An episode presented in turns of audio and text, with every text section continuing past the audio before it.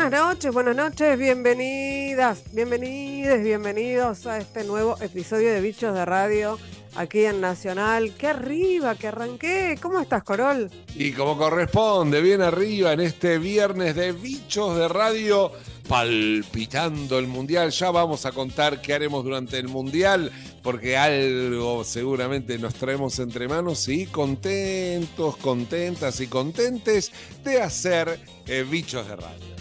Así es, sí, pero no, no, no nos extendamos en la introducción porque hoy tenemos un gran invitado y una serie. Estamos ya metidos en el tema podcast a full, así que vamos a seguir porque nos parece que es una gran idea hacer podcast y no quiero spoilear, pero es una gran idea hacer podcast.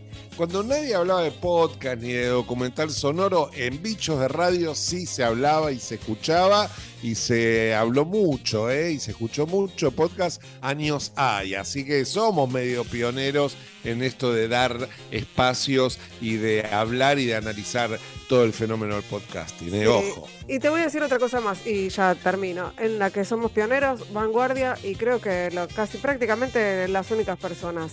He hablado con mucha gente y dicen que los dúos en radio no funcionan nunca. Es buenísima. Que siempre, Es que buenísimo. siempre hay competencia, que se terminan peleando, que no sé qué. Y yo Es dije, verdad. no, bueno, yo conozco una excepción, así que Acá estamos. a las pruebas me remito. Eso. eh, Ah, bueno, peleémonos Eh, para la pero temporada que viene. Dale, me da un poco el acá ahora. Sobre todo teniendo en cuenta que viene la entrevista con el ruso Berea, ¿no? Uy, el ruso Berea es un fenómeno. Estamos sobre el mundial, de todo vamos a hablar con el ruso. Primero vamos a escuchar el editado que hizo nuestro Dale. productor Eric Domer, esta biografía sonora que suele hacer con tanta pericia y que da emoción a, a quienes entrevistamos. Y después te dejo al ruso Berea para vos. Todo. ¿Me lo dejas a, a todo para mí? Todo, todo para vos. Upa, vamos todavía, dale, y nos encontramos en un ratito de nuevo con vos. Editado ruso y más bicho de radio. Pocos comunicadores son tan respetados por varias generaciones como el ruso Berea. Desde la ya mítica Heavy Rock and Pop hasta su trabajo actual como periodista deportivo y en otras radios también, el ruso siempre tiene la palabra justa.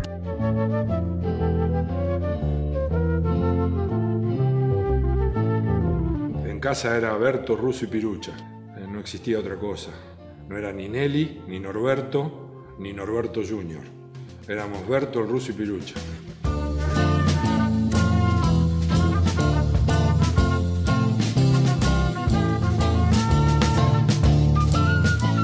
Soy hijo único, así que imagínate, en ese lugar ya sabes que hay una fuerte presencia materna. Y era como un comandante de casa. Y mi viejo era la tropa de choque, la de fuerza. Eso es lo que yo viví, o el encargado de conseguir. Mi viejo era el que salía a laburar.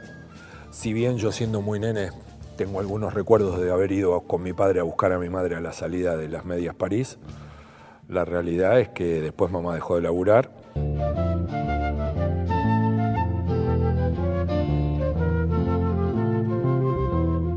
mi casa se planeaba el domingo de acuerdo a con dónde jugás Independiente. Y eso lo manejaba mi vieja. Para mi familia ir de visitante era casi un tour.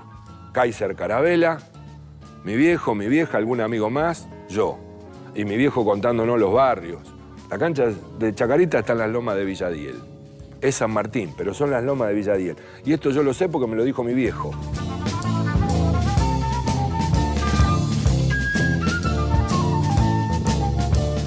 Yo soy un tipo que vengo de la natación, aprendí a nadar, jugué waterpolo mucho tiempo. Entonces yo siempre fui un tipo que me cuidé mucho, pero mi aspecto daba esta sensación de que yo vivía en una trampa, en una tranza, que vivía colgado de un alambre. Vos calculá que llegar a las 8 de la mañana a entrenar a Independiente con sueco de madera y una remera de manga ancha con Led Zeppelin en el pecho, en el 70 y pico no era fácil.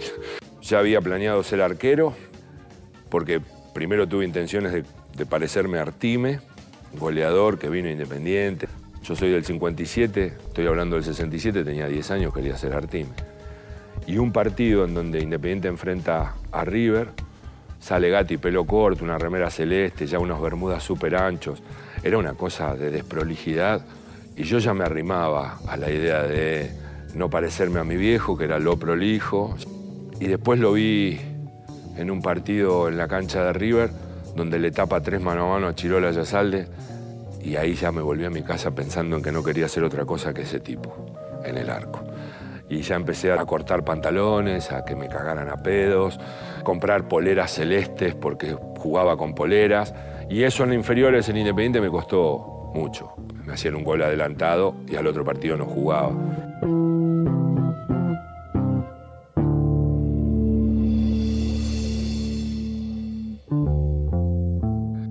Casa sonaba música todo el tiempo, todo el tiempo. No nos olvidemos que la estructura televisión en casas como la mía era después de las 5 de la tarde, 6 de la tarde. Entonces la radio era el acompañamiento. Y en las radios sonaba música. Pero aparte estaban los combinados, y en los combinados sonaba música. En mi casa tango, algunas cosas de folclore, mucho de Oscar Alemán, pero mis viejos bailaban para la orquesta de Tanturi. El sonido en mi casa de la música estuvo todo el tiempo. Yo estuve en la carpintería de Carlos Beneito, que estaba en el fondo de mi casa, y estaba la radio encendida y ganadora del Festival de Mar del Plata, la Marcha de la Bronca. Bronca porque se hacen moralistas y entran a correr a los artistas. Bronca de la brava, de la mía. Bronca cuando ríen satisfechos al haber comprado sus derechos. Bronca cuando se hacen moralistas y entran a correr a los artistas. Bronca cuando a plena luz del día sacan a pasear su hipocresía. Y mi tía, que era la que alimentaba un poco a ver qué iba a salir de mí, qué iba a pasar, me dijo, vamos a andar al lado, al lado de una casa de artículos para el hogar, tenía un anexo de disquería, elegiste dos o tres discos, para más no hay, y comprá. Y bueno, encontré una tapa rara, unos tipos disfrazados de viejos, Jetro Tull, me quedé eclipsado.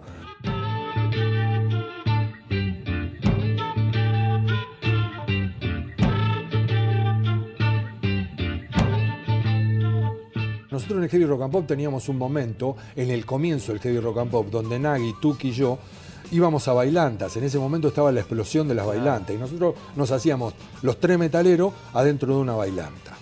Y jugábamos hasta con el hecho de cómo nos discriminaban. Ahora, después era el primero yo en hacer una introducción algún día de cómo discriminamos en cemento.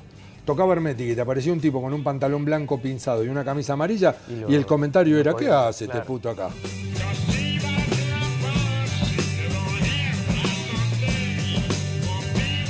Lenguaje de la tele me cuesta primero desde el physics to roll. O sea, el ir disfrazado de muñeco de torta es como que me somete un poco a otro tipo de movimientos. La idea de el escritorito, la pauta, el vasito de agua. Falta el helecho y Mariano Grondona enfrente.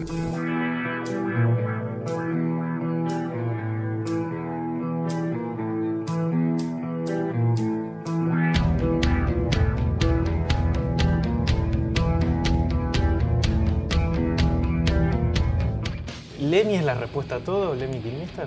Él tenía una religión que era rock and roll y en ese lugar era un ateo. Por eso sus rock and rolls siempre fueron lo que fueron. Lo que pasa es que Lemmy es un ser muy especial. Los tipos como Lemmy te sacan de ese dolor que vivir. Vos no tenés idea del miedo que yo tuve la primera vez que me enfrenté a Lemmy. Y yo ya había jugado en la cancha de Cambaceres, había jugado en el Gabino Sosa, había jugado muchas veces por plata en villas. O sea, había jugado en lugares donde te jugabas el pellejo. Pero no tenés idea del cagazo con el que me enfrenté a Lemmy. ¿Dónde lo ves por primera vez en estudio? En el? Sheraton. Yo tenía miedo que aquello que había idealizado se me derrumbara. Me enteré que iban a inaugurar una estatua en el mismísimo Rainbow en Los Ángeles y sentí como una cosa interna que tenía que estar. Algo que Lemmy, Lemmy hubiera derrumbado, hubiera odiado que hiciesen. Y sin embargo fui.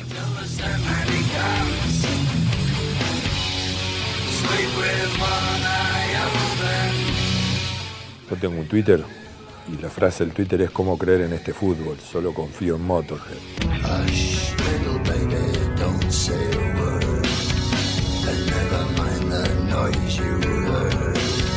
It's just Bueno, y ya lo hemos presentado y aquí estamos entonces en este encuentro radial con alguien que es, entre otras cosas, radio. ¿eh? Radio eh, en el ADN de la radio lo podemos ubicar, entre otros ADNs, al Ruso Berea. Buenas noches, Ruso, bienvenido. Gracias por estar aquí en Bichos de Radio.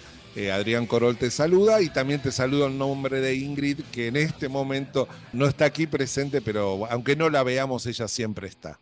Bien, bien, Adrián, ¿qué haces? Primero sorprendido, agradecido por la presentación. Realmente un muy buen laburo de edición y anduvieron hurgueteando en entrevistas donde desnudo algunas cosas de mi vida. Así que gracias, muchas gracias. Y en eso que escuchaste, ya que empezamos por el editado, en eso que escuchaste, ¿te sentís identificado? ¿Sos vos ese? ¿Te encontrás ahí? Es que son respuestas mías a preguntas que tienen que ver con, con mi ser, Mm. con mi manera de pensar algunas cosas, de plantearme la vida y, y- y con el pasado que va a estar siempre en el presente y que por ahí me proyecta al futuro. Cuando digo eso hablo de cómo fui criado, dónde fui criado, dónde fui educado, el club, que es mi tercer lugar de formación, y todas esas cosas tienen un sentido cuando uno puede ponerlas en práctica. A veces no sé si es tan fácil y Mm. a otras veces es como que las hacemos más difíciles y nos justificamos con algunas cosas que no nos gustan tanto. Estoy en eso. Tuvo bueno el final del Emmy y me parece interesante plantear esto desde que hay tipos que por ahí lo logran, ¿no? Hay un Mm. momento en donde se dan cuenta que, que quieren eso y que van a ir por eso y van a hacer todo lo posible por ser eso y lo logran. Quizás no sea lo otro que este mundo nos plantea, que es desde el poder, lo económico y el juego del poder y lo económico, lo económico y el poder, no sé, los héroes de, de, del Emmy son Metallica. Mm. Si, si el juego del poder lo maneja desde lo económico, la realidad de Metallica ante la realidad económica con la que terminó su vida Lemmy era otra. Sin embargo, para los Metallica, Lemmy es Dios. Y para los fanáticos, Lemmy es Dios. Encomillemos la palabra Dios, pero tiene que ver con eso. Entonces, no sé qué es más premio, ¿no? Hablando de encomillar la palabra Dios, y remarco esto de encomillar la palabra Dios, se viene el primer mundial sin, sin Diego. ¿Eh? Estaba pensando en eso, más allá de lo que significa, no sé si eso significará algo, pero indudablemente habrá alguna ausencia en lo simbólico o, o tal vez haya una presencia en lo simbólico de, de Maradona. No sé si se puede hablar de un mundial sin Maradona, más allá de su desaparición física. Yo lo, lo, lo pensé hace poco con un amigo que me dijo, mira, es el primer mundial sin Diego, entonces voy a preguntarle a Diegos Anónimos qué es lo que sienten. Y salió a buscar pibes llamados Diegos para que cuenten qué pensaban del primer mundial sin Diego. Me gustó eso, pero vos pensás que no está Maradona, que es el primer mundial sin Diego, que eso algo representa o no? No, yo creo que eh, si yo te digo no es porque no es que piense que algo representa o no. Cuando digo no es para arrancar el tratar de entender y desde entender incorporar la representatividad de un ídolo popular y de un tipo que adentro de una cancha entregó no solo placer, disfrute, alegría, fascinación, belleza, entregó todo lo que puede dar este deporte, dramatismo, heroicidad, provocación. Y podría seguir usando palabras, algunas muchas más duras, pero no creo que sea el tiempo de recordar eso. La invocación de Diego en el tema fútbol y en el tema mundial es, creo yo, la proyección que tratamos de tener todos ante la alternativa de la búsqueda del éxito. Diego subyugó ganando. El mundial es un mes, un mes en un nivel global, hoy multiplicado por cientos de millones de veces, ¿verdad? Es un mes global en donde el mundo está puesto en solo un partido de fútbol, Mm. esa final. Y esa final te lleva al paroxismo o a esa realidad que muchos años después te convoca a tu propia realidad, que es yo fui finalista de una Copa del Mundo. En un lugar del mundo como este, muchos de los que lograron no solo ser finalistas, sino ganarla, terminaron teniendo un horrible mensaje. Sí. Entonces, eh, el éxito sí o el éxito no se transformó en quiénes son ganadores y quiénes son perdedores. Una cosa bastarda. Diego Sí. representaba muchísimo de todo eso, a favor y en contra, pero todo eso está arrasado por el amor, la belleza, la idolatría y lo que Diego consiguió desde el campo de juego. Estaba pensando a propósito de, de- del éxito, yo no sé si me equivoco, pero es, verdad, tenemos un buen equipo, tenemos un equipo que uno desde lo técnico y lo futbolístico lo ve consolidado, uno podría decir hay equipo. Por otro lado, hablando también en, la calle, escuchando y leyendo, por ahí se nota como, no sé, si es por, un, por necesidad o qué, como un exceso de optimismo o, o estamos diciendo en justo término que, que vamos muy bien encaminados para este mundial. No, bueno, a ver, el exceso de optimismo en nosotros y futbolísticamente hablando es parte de un ser argentino que ha dejado de pensarse como hincha de fútbol y se convirtió en un ser obnubilado que entra a la panadería pidiendo camioncito como un barra brava. Ese momento capuzoto, saborido, es tan representativo de nuestra idiotez Sí. que habría que alejarlo rápidamente. Hoy lo que me parece que sustancia la esperanza en el hincha argentino, hay tres o cuatro cosas que rápidamente voy a tratar de, de llevar a- arriba de la mesa. La primera es que el equipo este ganó. Ganó en Brasil contra Brasil y ganó dando buena manera y buena talla. Sí. ¿Por qué? Porque Sí. fue, fue pasando equipos muy difíciles. Yo siempre digo lo mismo. La Copa América de Selecciones es uno de los campeonatos más difíciles del mundo. Sí. Lo digo no solo comparándolo con la Copa Europa de Selecciones, lo digo hasta comparándolo con el Mundial. ¿Por qué digo esto? Porque vos tenés en esa Copa América zonas, y en esas zonas depende de quién te toque. A vos te tocó Uruguay y te tocó Perú o el mismísimo Ecuador, ahora dirigido por Alfaro, y Sí. con un empate o con dos empates te quedaste afuera de la zona y no entraste ni a zona de definición en una Copa América, siendo un equipazo. Y Mm. como el fútbol a un partido te puede dar muchísimas sorpresas, estaba viendo una de las este, meetings que, que entregó Verón Sí. en Ecuador y, y Verón no está para nada de acuerdo, hablo de la bruja Verón, presidente sí, sí, estudiante sí. de La Plata, no, no está para nada de acuerdo con la final a un solo partido. Y cuando vos en una zona de tres jugás desde un partido la chance de si pasás o no pasás, se hace muy complicado. Por eso esa Copa América le entregó a la Argentina, retomo y vamos al Mundial de Argentina, le entregó a la Argentina la posibilidad de sacarse la mochila, sentirse que el grupo se consolida en el éxito y desde ese éxito vivir lo que provoca en el ser humano común la idea del sácame campeón. No sé si está claro dónde voy. Está muy Segundo claro. punto. Segundo punto. Hay onda, pero no solo por el triunfo. Hay onda porque en el recambio se eligió muy bien. Y ahí hay que darle, en serio, ¿verdad? La virtud al cuerpo técnico y a su scouting. ¿Cuántos sabían y se hubieran animado a traer al Dibu Martínez? ¿Cuántos sabían del Cuti Romero? ¿Cuántos sabían de Lisandro Martínez, que hoy en el Manchester United descolla, pero donde estaba jugando, cuántos eran los que sabían cómo andaba? Mm. ¿Quién se hubiera jugado y decir voy a jugar con paredes de cinco cuando la grey oficial y la cátedra periodística nos dice que hay que poner un cinco tapón, un cinco que marque, uno que corre, uno que meta, que tenga cara de malo y si puede que los chumbe en la oreja antes de los corners Sí. y todas esas cosas que nos ven?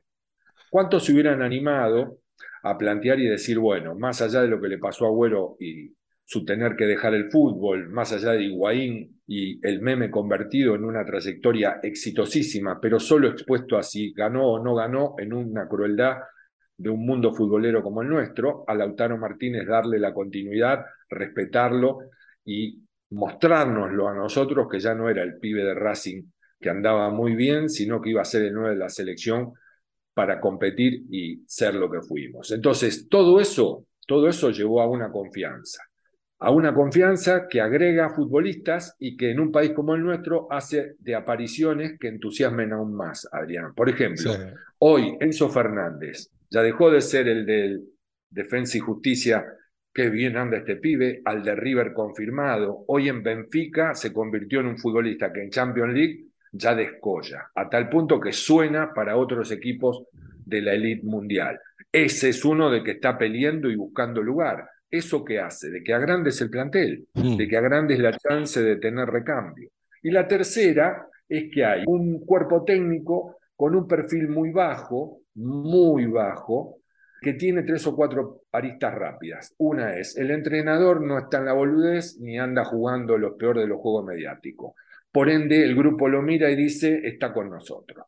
La segunda, tiene alrededor gente de mucha experiencia que ha convivido en la elite mundial. Samuel, puedo hablar de Ayala, pero fundamentalmente voy a hablar de Pablo Aymar. Qué lindo, qué lindo que en el predio de AFA un tipo como Pablo Aymar eduque, le hable y entrene a futbolistas de generaciones nuevas que van a ser futbolistas de selección. En ese predio hubo de todo, hasta el hijo del dueño. Y en ese predio hubo de todo, hasta tipos que, por entrenadores exitosos, eran capaces de llevar como ayudante de campo a cualquiera. Hoy todo eso, consolidado con la selección, nos permite que llegamos a un mundial con la chance de vernos y decir si el viento a favor de ese mes, cuando digo el viento a favor es, los futbolistas están en un alto nivel, no llegan lastimados ni haya que recuperarlos, que no se te lesione nadie importante antes de la competencia. Y encima arranques bien la zona y la pases para después entrar en ida-vuelta, bueno, podemos estar entre los cuatro primeros.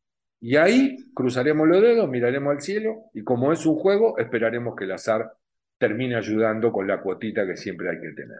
Sabes que cuando hablabas de, sobre todo el perfil de, de, del técnico, no pude dejar de recordar una imagen que, que, que viví en, en, lo personal, peco de autorreferencial, en un juvenil de Toulon, uno de los jugadores de Peckerman allá en el 98 era Lionel Scaloni, y vos lo veías a él y a todo ese equipo, con muchos de los que hoy están a su lado, que bajaban del bondi con Peckerman, cargando ellos las botellas de agua, los bolsos. Eran pies que se formaron en una, en una selección o en una escuela tal vez de, de colectiva, donde lo colectivo tenía y tiene un sentido por sobre lo individual. Eh, yo tengo esa imagen muy fuerte de ese Scaloni juvenil en un torneo como el de Toulon, previo al Mundial del 98, cargando y descargando los bolsos del Bondi, es decir, como uno más, pero como todos los jugadores de esa escuela,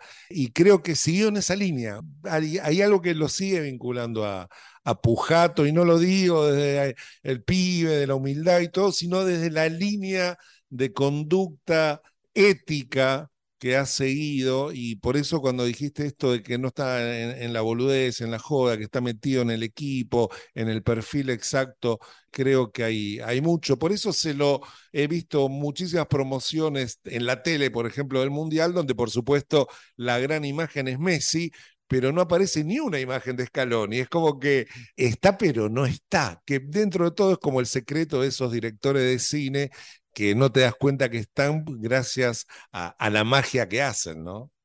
Sí, lo que pasa que Adrián, en eso, cuando vos resaltás a Peckerman, resaltás la virtud de aquellos tipos que hicieron crecer defendiendo los colores y honrando el deporte con algo que está roto en la Argentina, que es la deportividad. No lo digo en la Argentina a todos los niveles. Estamos hablando de fútbol, ¿verdad? Entonces, sí, claro. tengo que pararme en ese lugar. El deporte del fútbol en la Argentina fue arrasado por la supuesta viveza encomillada, y en ese lugar el hincha común, en el acto desesperado de como sea, recibió un mensaje horripilante. Y volviendo a Peckerman, vos mirá qué loco, mientras Peckerman ganaba campeonatos del mundo sub 15, 17, 20, también ganaba las copas de Fair Play. Es verdad. Haciendo un poco de memoria, muchos años atrás nosotros teníamos selecciones juveniles que terminaban a los bollos y con los entrenadores entrelazados en el quilombo y a las piñas en vez de andar separando. Hubo uno en Portugal, hubo otro en México, que cada uno busque, googlee y se fije quiénes eran los entrenadores, quiénes eran los jugadores. Ese tipo de cosas estaba terminada, se había ganado, se había logrado, y sin embargo se decía de que a quién le importa un campeonato sub el año que sea. ¿A quién le importa un título de juveniles y a quién le importa un fair play si lo único que importa es ser campeón del mundo de mayores? Todo esto, todo esto termina siendo una de las cosas que llevó a que nos fagocitáramos entre nosotros mismos y nos comiéramos el hecho de selección. La selección eran cuatro años y pura y exclusivamente si ganabas o perdías. Es horrible. Bueno, todo eso no digo que se pueda subsanar, que se pueda terminar, pero sí va a ir mejorando con cosas como esta. Esta Copa América trajo tres imágenes. La primera, Messi con una copa y su eterna alegría de al fin gané algo. La segunda, de un grupo que empujó a su héroe, a su ídolo, a uno de los componentes de ese Big Five histórico del fútbol, Di Stefano, Pelé, Cruyff, Maradona, Messi, y ellos ahí abajo diciendo y honrándose, nos tocó esto, qué suerte que lo disfrutamos, y hasta en el éxito. Y la tercera, que me parece también rutilante, es el punto máximo en donde se ganó como se ganó, sin ningún artilugio, sin ninguna cosa rara, apelando a la deportividad y defendiendo y honrando la posibilidad de que la Argentina compita con las armas que hay que competir. Entonces, todo eso me parece que lo lleva esta selección a este mundial y repito, ojalá se den ese viento a favor, pero obviamente, obviamente cuando yo hablé de Aymar, lo trasladé a esto que vos, lógicamente, pusiste en palabras con Peckerman, y no solo desde la humildad de llevar un bidón, sino también desde la representatividad de saber entender a quién estás defendiendo con esa camiseta. Me llama un poco la atención lo que eh, sucede, no sé si es una taradez, si tiene alguna explicación sociológica, esta sensación de que antes que conseguir la pelota, hoy es más importante un álbum de figuritas, digo, y, e, e incluso en gente grande es algún fenómeno, digamos, de moda, de, de, hacerse los, los, pibes, de añorar la figurita cuando éramos chicos que vos jugabas y tenías un premio. Algo pasa con las figuritas que yo no logro desentrañar más allá de no creer en el tema de la oferta y la demanda. O sea, eh, uno no, yo no creo en la mano invisible del mercado, pero algo está pasando que no lo, no tengo una explicación. No sé si es que si la hay o si la has pensado, pero algo raro pasa con la figurita. Ahí, no sé, ahí, ahí hay, no sé, alguna teoría conspirativa hay. Yo creo que ahí se me ocurren rápidamente tres o cuatro cosas para derrumbar cualquier posibilidad de que un tipo a la edad que sea salga a comprar una figurita, exceptuando los nenes y los adolescentes. Se me ocurren tres o cuatro cosas más para hacerme el canchero y hasta psicológicamente jugar con lo peor de la falta en el ser humano, porque a esta altura de tu vida estés buscando la figurita para llenar un álbum. Se me ocurren tantas otras cosas más que no voy a decir, no solo porque no haya tiempo, sino porque hay algo que tenemos que consumir, Adrián. Somos, somos bichos atravesados por lo peor de la invasión mediática. Exacto. Y lo que es peor, somos consumidores aún en la queja. Y ponemos delante cosas que están relacionadas con el que tenemos al lado. Mi viejo me traía figuritas. Ahora, no hubiera recorrido 108 kioscos para conseguirme la de Messi. Era un tema mío, si estaba la plata. Bien, o sea, te voy a contar algo. Yo llené un álbum de figuritas. Yo tenía un padrino, dueño de, no digo una fábrica de calderas, pero sí este, un tipo que rearmaba y refaccionaba calderas gran amigo de mi padre, y yo venía con un álbum bastante, bastante bien para completarlo, y me faltaba una puta figurita, una sola, la Fragata Sarmiento, porque eran álbumes donde no solo eran de fútbol, había de fútbol, de cosas históricas y todo.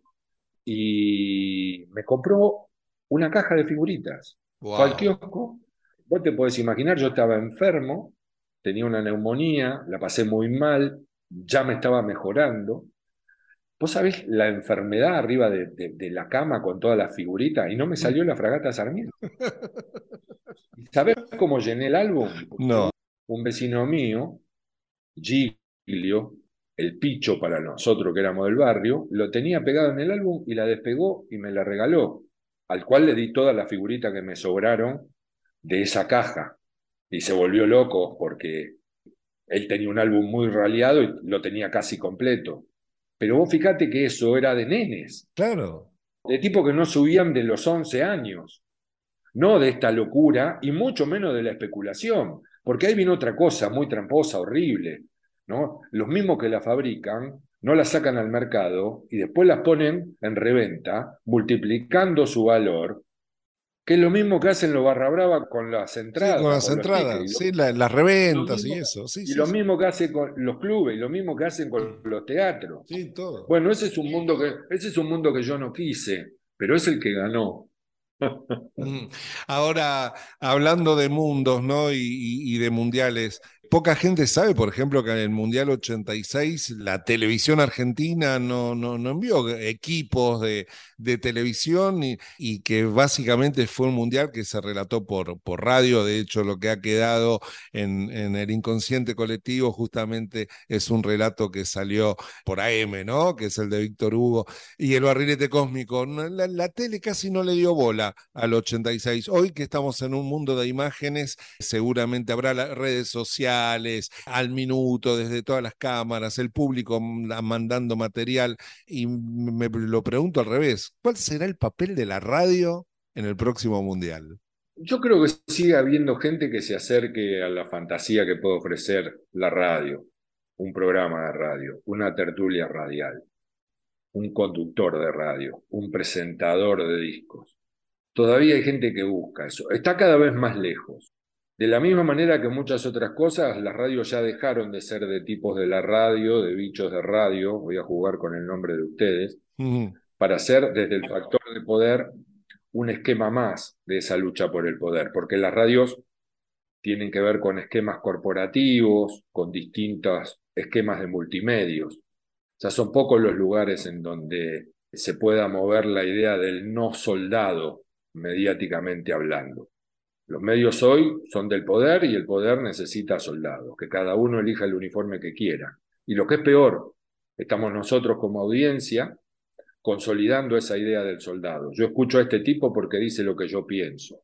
Boludez más grande no puedo escuchar en mi vida, porque la verdad que escucharía todo para ampliar mi concepto, mi gusto, mi posibilidad de informarme. Pero como también se ha decidido que la información va a estar raleada de acuerdo al porcentaje de gente que sigue a este personaje o a aquel personaje y de qué lado se pare ideológicamente, es todavía mucho más. Con el fútbol todavía hay algo, a pesar de que hay como un bimonopolio entre ESPN y TNT, la realidad es que todavía la, la misma contienda, el mismo partido te lo puede derrumbar. Mm. Entonces, ¿qué jugará la radio hoy? Apelando a la fantasía, el tratar de ubicarte en tiempo y contexto, que es un mundial que nos lleva al siglo XXII. Vos calculá que se juega en una etapa del año en donde dicen que si salís del aeropuerto se te derriten las ojotas. Y sin embargo se va a jugar en horarios donde Sí. casi nadie podría salir a la calle en Qatar y se va a jugar con aire acondicionado, pero no en las tribunas para la gente, pero no para los palcos VIP, no, no, todo el estadio va a estar con aire acondicionado porque si no los jugadores no podrían tolerar. Todo esto es parte de algo donde supera la posibilidad de captación. Si la radio sabe contar todo esto, sabe contar la vida Qatar, más allá de las imágenes, porque es verdad, no hay nada más fuerte que una imagen. Pero cuando aparece la voz, muchas veces esa imagen se resalta aún más. Y muchas otras veces la voz, si no es estúpida, puede ser mucha más linda que una imagen. Y uno puede estar ahí, ¿no? Si el tipo de la radio me lo cuenta. Absolutamente. Tiene que ver con mi fantasía, mi imaginación y aquello que provoca un medio como lo es todavía la radio. Ruso, un abrazo de radio, gracias por este tiempo. Siempre es un, un gusto de, de verdad y de corazón tener unas palabras y escucharte. Siempre fuiste muy generoso, te lo agradezco. Tus hermanos también y sabes que siempre te recuerdo lo mismo, pero para mí era mucho, mucho y muy placentero encontrar cosas de los Vergara en las paredes. Muchas gracias. Está llegando, está llegando uno de mis hermanos en un ratito a casa y se lo voy a contar. Siempre, siempre te lo digo. Me parece que también ese era un momento y en un contexto en donde cuando había esa lucidez, ¿no? Uno decía, qué lindo, qué lindo que en una pared aparezca eso y no los que en otras épocas habrían aparecido. Te mando un abrazo grande, mandale un beso gigante a Ingrid y nada, bichos de radio, a seguir siendo bicho. Viva la radio ruso, gracias. Abrazo.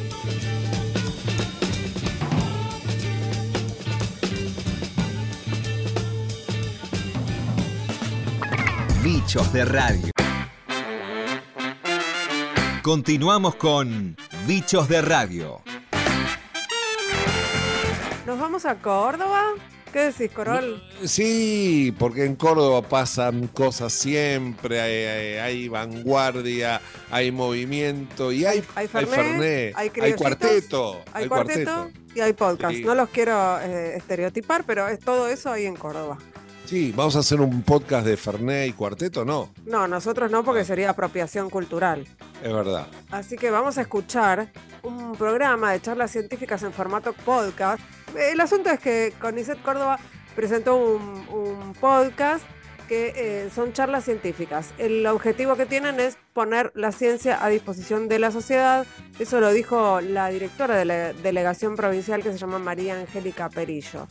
Y esto coincide con el 15 aniversario del CONICET Córdoba, que se creó después de que se creó también el Ministerio de Ciencia y Tecnología en 2007, es decir, un hito en la historia de la ciencia en la Argentina. Vamos a escuchar primero a la directora de la delegación provincial, como, como les dije, a María Angélica Perillo, que nos mandó un audio explicándonos los objetivos de esta serie de podcast. Buenos días, Ingrid Beck y Aran Corol, de Bichos de Radio, Radio Nacional AM870. Les agradezco que me hayan contactado. Soy la directora del Centro Científico Tecnológico CONICET Córdoba. Sé que ustedes tienen interés en conocer sobre una actividad que hemos realizado que consiste en la producción de podcast donde difundimos eh, los temas de investigación que realizan los investigadores de CONICET en la provincia de Córdoba.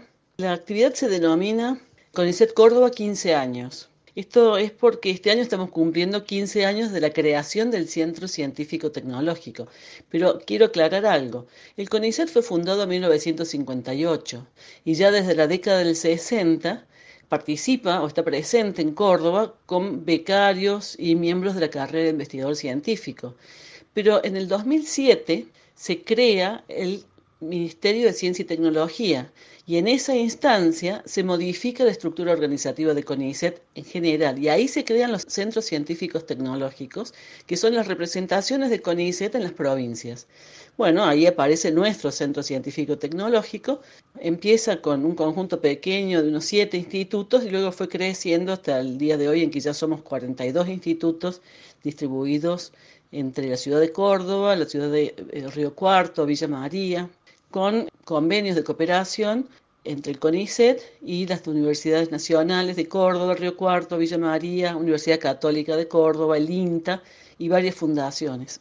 Bueno, les cuento que estos podcasts están relacionados con un objetivo principal que es difundir de modo didáctico las investigaciones que venimos realizando en Córdoba, desde el CONICET, por supuesto. Queremos acercar la ciencia a la sociedad, queremos que la sociedad sienta que los institutos y el personal de CONICET no son abstractos, sino que son personas de carne y hueso, los institutos tienen un lugar específico y por lo tanto que perciban que estos institutos y el personal están al alcance de todos quienes quieran acercarse a ellos, inclusive de los jóvenes que quieran estar interesados por abarcar, abordar una tarea académica, científica hacia el futuro. El material que constituyen estos podcasts, esperamos que puedan servir en el ámbito educativo como disparador de diversos temas. Es un conjunto de 16 temas y por el momento ya están publicados 5. Uno de ellos es Mundo de Plástico, de la doctora Soledad Renzi, del CITQ, un instituto de doble dependencia con ICET, Universidad Tecnológica Nacional, Facultad Regional Córdoba.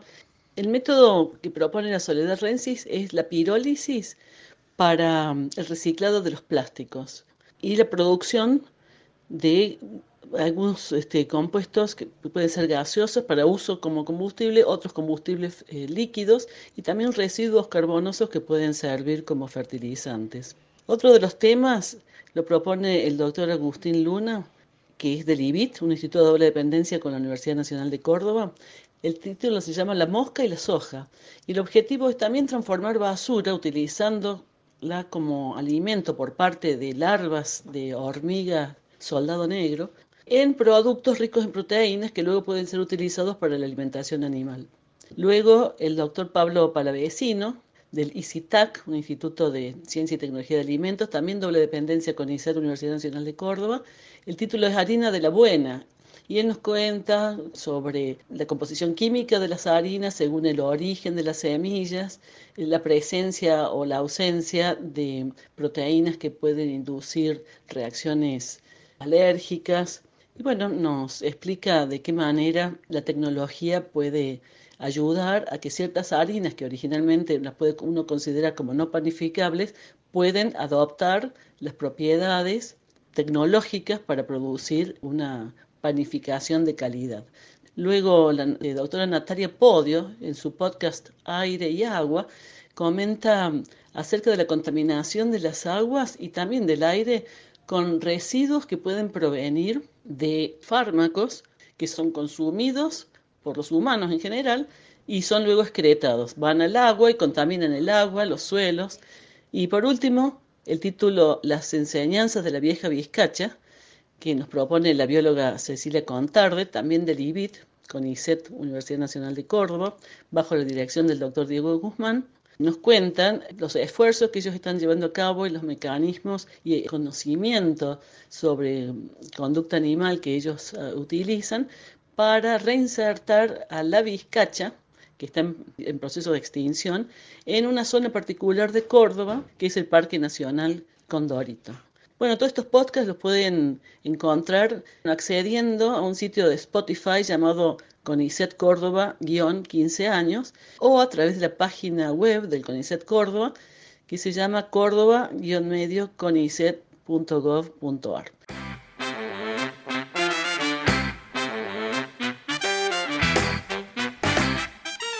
Y ahora escuchemos este material, un fragmento muy interesante del episodio 1 de esta serie de podcast, Aire y Agua, a cargo de la doctora Natalia Podio. Está muy bien hecho, muy bien musicalizado Aire y Agua. Escuchemos un fragmento del episodio 1.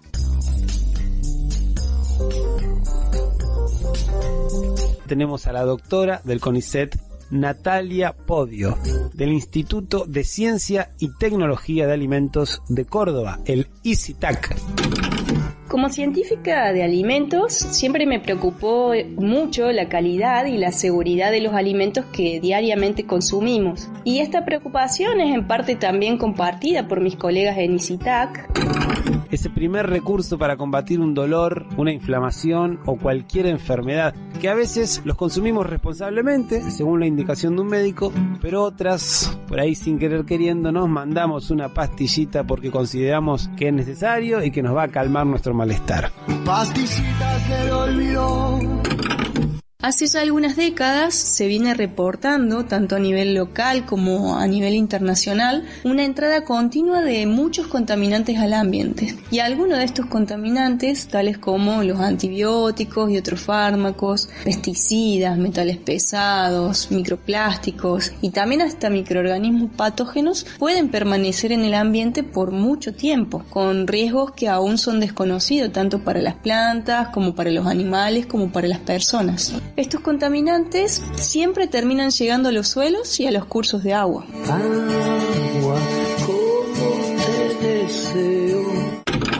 Bueno, esos remedios que consumimos, una parte los absorbemos para que ingresen en nuestro organismo y trabajen en resolver nuestra dolencia. Pero otra parte la excretamos cuando vamos al baño y de allí viaja hacia una red sanitaria incapaz de tratar ese agua y de eliminar ese compuesto que mandamos. Y justamente el encontrar estos contaminantes en suelos que son usados para el cultivo de vegetales y también encontrarlos en el agua que se utiliza para regarlos es lo que verdaderamente me impulsó a estudiar qué es lo que pasa con, con las plantas que se producen en estos ambientes contaminados. ¿Y qué pasa si estos contaminantes se pueden acumular en las partes que son comestibles de la planta? Porque esto afecta a la seguridad en su consumo, con riesgos y peligros que aún son desconocidos para las personas que comemos estos alimentos. En espiral, en espiral. Nombrarles tres alternativas que me parece pueden mitigar la presencia de los contaminantes en los cursos de agua, ¿sí? en los ríos, en los arroyos. En orden de importancia, pondría en primer lugar la educación. Por un lado, fomentando la disminución del uso de fármacos cuando estos no son recetados por un médico. También disminuyendo el uso de agroquímicos en lo que es la producción de vegetales y también en los domicilios. Y por supuesto, disminuyendo todo lo que se pueda el volumen de los residuos domiciliarios. En segundo lugar, se deberían mejorar los tratamientos de efluentes industriales y también el tratamiento de los efluentes cloacales. También hay que exigirle a los municipios que controlen la presencia de estos compuestos antes de que las fábricas y las plantas procesadoras de residuos cloacales viertan los efluentes a los ríos y arroyos. Por último, otra alternativa que se podría utilizar es la implementación de piletas con plantas acuáticas que nos ayuden a sanear el agua. El uso de estas plantas se está implementando desde hace ya algunos años para tratar los efluentes cloacales domiciliarios, ¿sí? Pero se podría pensar en construir este tipo de piletas en lugares donde se producen los vegetales para sanear el agua que eh, después va a ser usada para regarlos. Ya con estas alternativas se disminuiría mucho el riesgo de encontrar contaminantes en los vegetales que consumimos diariamente. Sintoniza el dial.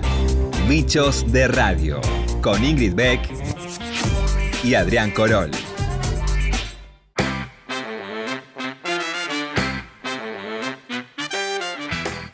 Como es habitual en Bichos de Radio, tenemos una efeméride. En Bichos nos gusta recordar hechos históricos con sonidos, por supuesto. En este caso, se cumplieron el 13 de octubre 50 años del accidente de los Andes, del avión que se, que se cayó, ¿no? Y que, Sí. en la que viajaba el equipo de rugby de Uruguay. Sí, ¿Recuerdan? el de, el de Viven. Claro, película, libro, miles Todo. y miles de, de páginas de medios y de libros y de, y de horas y horas de televisión y de radio. Sí, sí, sí, esto. sí, sí, sí, sí, sí. Pero nosotros en Bichos de Radio, el 18 de marzo de 2017, lo tuvimos a Roy Harley. ¿Te acordás? Sí, claro que sí, porque además nosotros abordamos justamente lo que se conoce como la tragedia de los Andes, con muchas anécdotas también relacionadas con la, con la radio y la importancia que tuvo la radio para quienes sobrevivieron en aquel avión estrellado a 4.500 metros de altura. Robbie Harley fue uno de esos sobrevivientes y nos contó el papel de la radio en aquellos días tan dramáticos. Vamos a recordarlo con este fragmento. En definitiva, la radio fue protagonista de aquel momento, de aquel 72, y uno de los protagonistas, uno de los que sobrevivió indudablemente a esta historia y que en algún, en algún punto también tiene que ver con el rol de la radio allí en los Andes, es eh, Roy Harley. Bienvenido a Bichos de Radio. Hola Ingrid, hola Adrián. En el año 72, en el año siguiente yo tenía 19 años. Era mi primer viaje en avión, curiosamente. tenía un amigo que era un fanático de las radios y de equipos de música y demás, y me había enseñado que las radios chiquitas, aquellas radios de transitores, en Uruguay se había llenado una marca, creo que era coreana, que se llama Spica. Me había enseñado que tú la desarmabas y tenía la ferrita y le podías enrollar un cable y ponerle una antena grande y con eso aumentaba la ganancia de la radio. Y este aquí que cuando nos caemos en la cordillera, al segundo día de estar entre todos los muertos, entre todos los, yo siempre digo que los primeros días del accidente fue, si el infierno existe, fue el infierno. Encontré la radio Teníamos la radio del avión, de, de comunicaciones del avión, y una pequeña radio que encontramos que nunca supe quién era que la llevaba, con un dial redondo de plástico. Me puse a desarmarla y a tratar de nunca en la vida pensar en tener recepción en ese punto remoto en el medio de la montaña a 4.000 metros de altura en la cordillera de los Andes. Pero bueno, se me dio por hacer eso, le puse un cable largo, saqué un cable de- del avión, de, las partes del avión, saqué un cable largo, lo, lo, con una navajita, lo enrosqué y eso, y empezamos a hacer pruebas. Y la primera vez que hice pruebas no, no pude recepcionar nada. Pero a la mañana siguiente, muy temprano, seis, seis y media de la mañana, salimos afuera, uno escuchaba la radio y otro se iba moviendo tratando de sintonizar algo y empezamos a escuchar voces.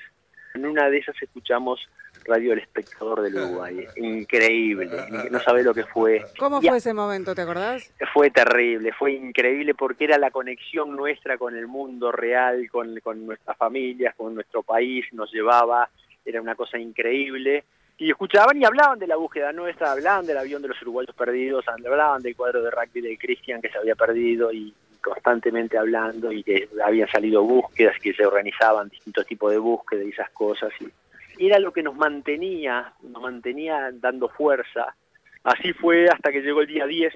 El día 10 que salimos una mañana, una mañana muy fría, mucho viento, la nieve volaba y escuchamos esa noticia que decía hoy 23 de octubre se suspende toda la búsqueda del avión uruguayo. Y te cuento, el 23 escuchamos una noticia que muchos de afuera dicen qué terrible, pobres locos, y, y sabes que no, No. ¿Por qué? porque porque se acababa la incertidumbre y sabíamos una cosa que era real, que ya no nos buscaban más y que ahora en adelante íbamos a salir por nuestros propios medios.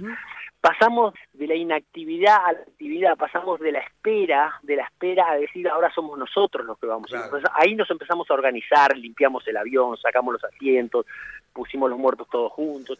¿Entendés? Hubo una organización, un equipo, un equipo se puso a trabajar. Pasamos de sobrevivir a vivir. Fue un cambio increíble, una energía en el grupo porque ya no esperábamos, hasta ese momento habíamos estado esperando y nos pusimos a actuar. Y eso para mí fue fundamental. Por eso yo siempre digo, ¿qué hubiera pasado si no teníamos la radio? ¿Cuánto tiempo hubiésemos seguido esperando? Voces y protagonistas de la historia. Adrián Corol e Ingrid Beck. Son bichos de radio. Quando sono solo in casa e solo devo restare per finire un lavoro, perché al raffreddore c'è qualcosa di molto facile che io posso fare, accendere la radio e mettermi a ascoltare. Amo la radio perché arriva dalla gente. Nos vamos, Corol, nos vamos hasta el próximo viernes. ¿Qué decís? Ay, que sí, que sí, que nos vamos, pero volveremos con más bichos de radio que se hace gracias a un gran equipazo. Así es, en la producción Eric Tomergui y Marianela Cantelmi, en la operación técnica de Ezequiel Sánchez, en la edición de audios Diego Rosato, nuestro community manager es Hernana Sigotti y lo digo con un tono para que él entienda el tono que estoy poniendo. En la web y en las redes están Martín Bibiloni y Alejandro Segade. Corol, nos reencontramos el próximo viernes a las 23 acá en la radio pública. ¿Es así? Así, así es en este programa que se llama Bichos de Radio y que es apenas Un programa de radio.